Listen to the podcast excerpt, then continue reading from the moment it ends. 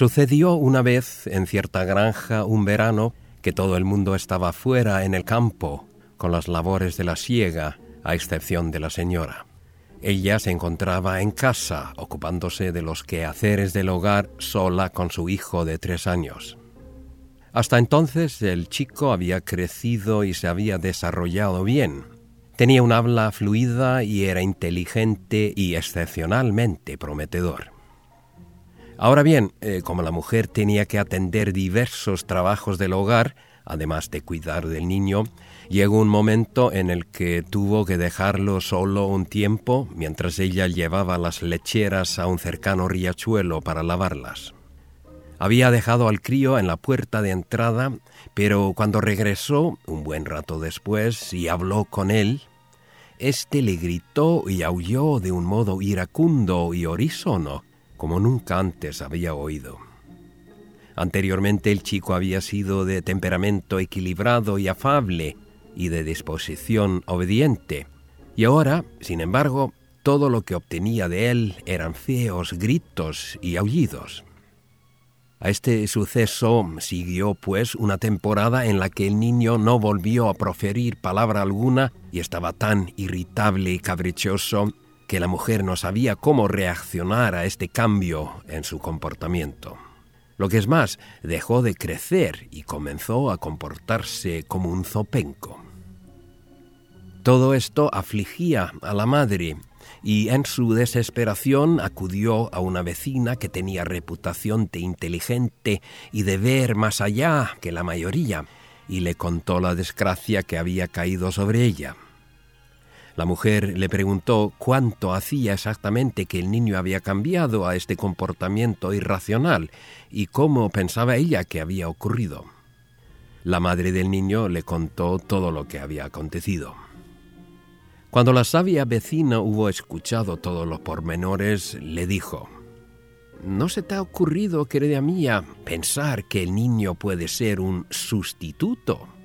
En mi opinión, el cambio se produjo mientras estuvo solo en el umbral de la puerta. No lo sé, dijo la madre.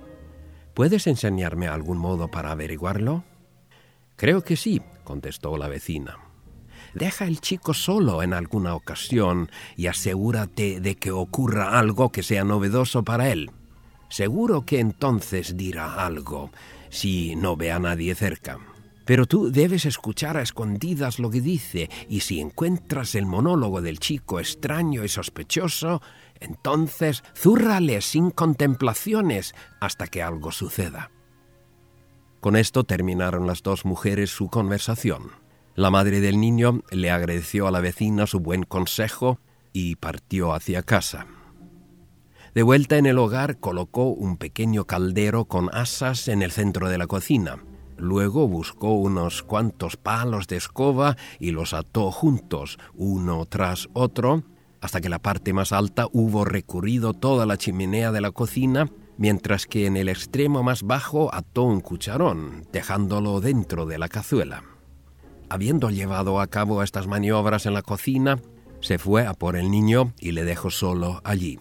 Luego salió y se escondió tras la puerta, desde donde pudo ver y oír por la ranura entre la jamba y la puerta todo lo que sucedía en la cocina. Al rato vio que el chico empezaba a curiosear alrededor del caldero con el cucharón examinándolo muy de cerca, para luego decir soy tan anciano como mis bigotes testifican, un padre de 18 en el país de los elfos, pero en mi vida había visto un palo tan largo en un pote tan pequeño. Al oír esto, volvió la mujer a la cocina con una gran escoba de abedul, agarró al sustituto y le golpeó sin miramientos largo rato mientras éste aullaba espantosamente. Después de haberlo así azotado un tiempo, vio una extraña mujer entrar en la cocina con un precioso pequeñín en los brazos, al que besaba y abrazaba diciendo, qué diferentemente nos comportamos. Yo tengo entre algodones a tu hijo, mientras tú pegas a mi marido.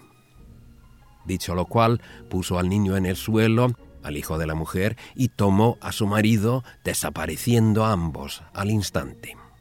A partir de entonces el chico creció con su madre y se convirtió en un buen hombre.